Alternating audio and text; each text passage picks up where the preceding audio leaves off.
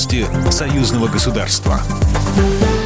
Здравствуйте, в студии Екатерина Шевцова. Об ускорении запуска союзных программ говорили в подмосковной Дубне, где состоялось совместное заседание комиссии парламентского собрания по бюджету и финансам и по экономической политике. В ней приняли участие представители Министерств ведомств Беларуси и России, Комитета госконтроля Беларуси, Счетной палаты России и Постоянного комитета союзного государства.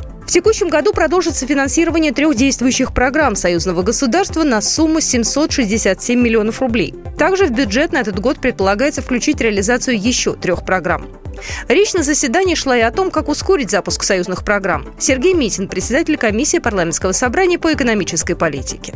Мы увидели, что э, задержка идет на всех процессах. И на стадии разработки концепции, утверждения программы, и сегодня, вот как счетная палата доложила, и на стадии отчетности. Почему это происходит? Вот из э, того комплекса требований, которые существуют, они должны существовать, но, по-видимому, их нужно адаптировать и к условиям работы двух систем, двух государств, и к современным условиям, которые не терпят там, месячных согласований и утверждений.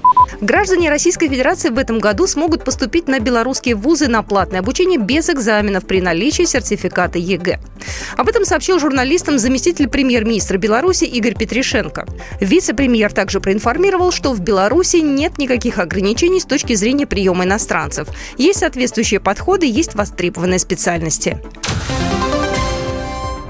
Дни культуры Беларуси в России торжественно открылись сегодня в Москве, передает Белта. В Московском театре «Эцетера», руководителем которого является глава Союза театральных деятелей России Александр Калягин, 7 июня купаловцы покажут спектакль «Женитьба». 6 по 8 июня в Центральном доме кинематографистов пройдут Дни белорусского кино. А 7 июня в выставочном зале Третьяковской галереи на Крымском валу откроется экспозиция современного белорусского искусства. Организаторами Дней культуры Беларуси в Российской Федерации являются Министерство культуры Беларуси, Министерство культуры Российской Федерации, посольство Беларуси в России.